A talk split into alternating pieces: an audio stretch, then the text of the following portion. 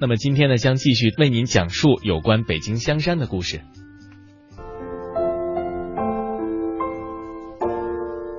万花山是香山东面的一座小山，因为这山上啊有一座娘娘庙，供着一尊万花娘娘，在晚清民国时期香火鼎盛，这万花山的名字呢才渐渐的流传开来。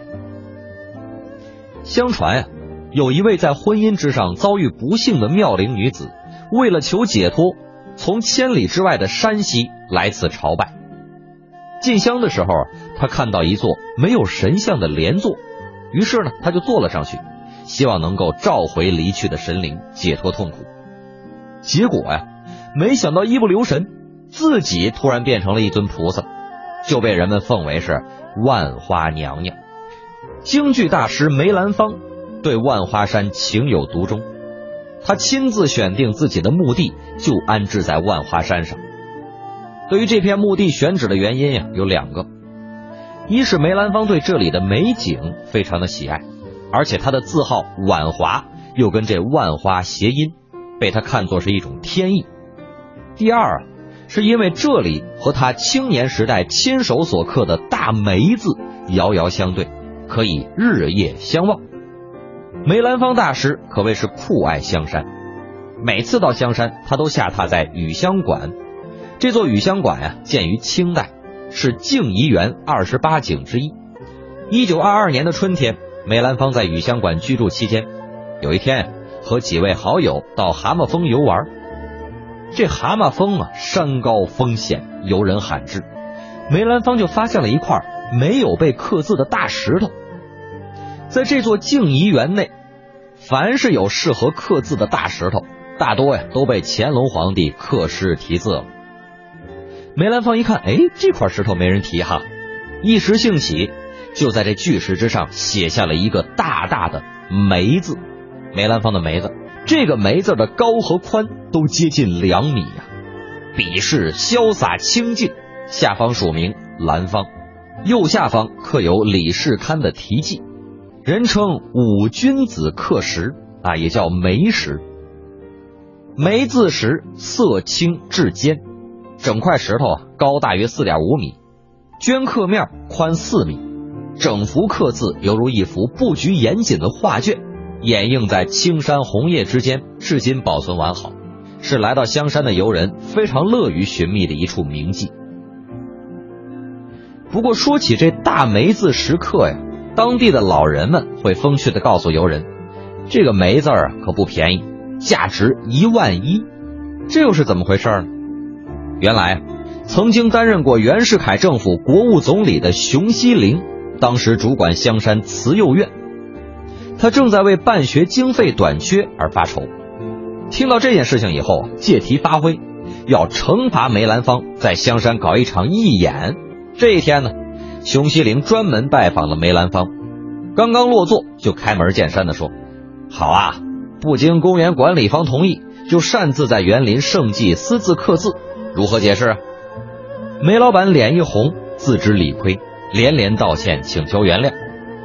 这熊希龄接着说：“现在反正木已成舟了，光认错已经无法弥补了。”梅兰芳一听，这这明显是弦外有音呀，忙笑着说：“哈，愿意听候处置。”熊希龄一看，嗯，时机差不多了，赶紧说出了自己的想法。梅兰芳呢，也就欣然同意了。京剧大师梅兰芳要在香山义演，这个消息迅速就传开了，人们是奔走相告，都想亲眼看一看这位艺术大师的精湛表演。演出这天的傍晚，慈幼院的学生们早早的就排队入场等候了，附近的农民们也从四面八方赶了过来。至于住在公园别墅里的社会名流、达官显贵们，自然也都前来捧场。在世界各大剧场演出过、深受各国人民爱戴的一代名家梅兰芳，这天晚上就在临时搭起的露天舞台上演出了自己的拿手好戏《宇宙风》，博得了观众一阵又一阵的喝彩和掌声啊！这场演出虽然因为地处偏僻，花钱买票的观众不多，但是收入却也相当的可观。因为坐在前排的社会名流们为了顾全面子，大多是慷慨解囊，所以这次的演出收入竟然达到一万一千元之多。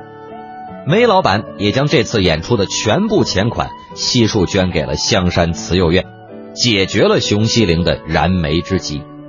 梅先生生前对生死看得很豁达，表示死后要进行火葬。一九六一年，梅先生去世。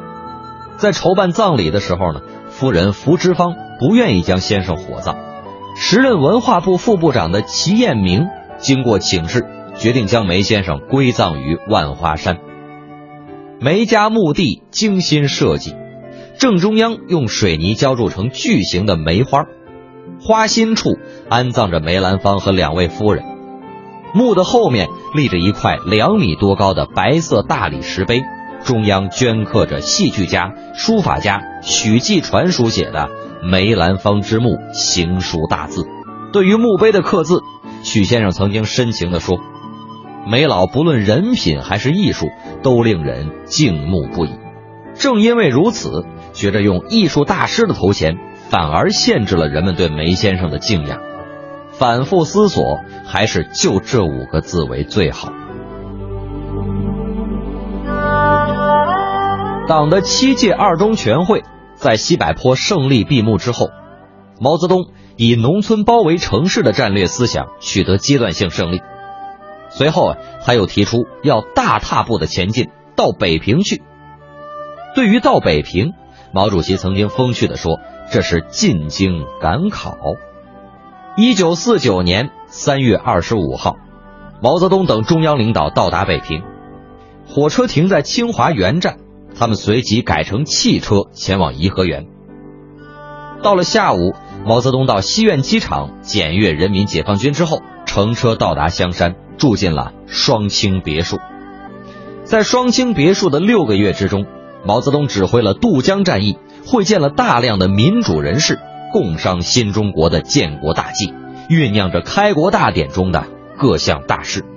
关于毛主席住进双清，还有一段鲜为人知的。复杂缜密的过程。一九四九年一月，中央直属机关供给部副部长范蠡到北平为中共中央选择驻地，在经过多次深入侦查之后，确定香山比较合适，就汇报给了当时的北平市市长叶剑英。随后呢，中央社会部副部长李克农和北平市警备区司令员程子华亲自到香山勘察。明确香山为中共中央进驻北平的驻地。香山地处北平西郊，离城里啊大约有二十多公里，山高偏僻。双清别墅在香山南边的山坡上，院内环境清幽，东南方呢还有两个防空洞，北边有一个六角形的凉亭，再往北有一排坐北朝南的平房。当时啊，毛泽东住进香山，而没有住进中南海，主要是因为这个地方相对隐蔽安全。因为当时北平刚刚解放，城里边还有残余的敌特势力，青岛还没有解放，所以敌机随时都有空袭的可能。毛泽东的警卫班总共有十八个人，都住在双清别墅院外东边的平房里。另外，除了安全上的考虑呢？住在香山也有利于逐渐的过渡。由于共产党长期处于农村环境，对城市啊缺乏管理经验，所以需要一个逐步熟悉环境的过程。香山地处近郊，交通也十分的方便。还有就是要解决住房问题。当时的社会环境啊非常复杂，而香山呢有慈幼院的三千多间房子，作为中央机关居住和办公的地方是最合适不过了。毛主席住进双清别墅期间，正值解放战争即将胜利、新中国即将诞生的历史转折之际。一九四九年四月八号，毛泽东和周恩来在双清别墅会见了国民党和谈代表团团长张治中。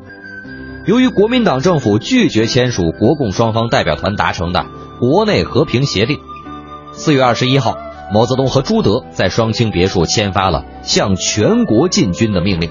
发起了渡江战役，解放军一举渡过长江，占领了国民党政府的首都南京。那张著名的毛泽东阅读印有“南京解放”大字标题的《人民日报》的照片，就是在双清别墅池塘边的六角凉亭里拍摄的。时至今日，在香山双清别墅毛泽东居住过的那排平房之中，还保留着当年陈设的原貌，见证着开国前夕那段除旧迎新、风云际会的历史时刻。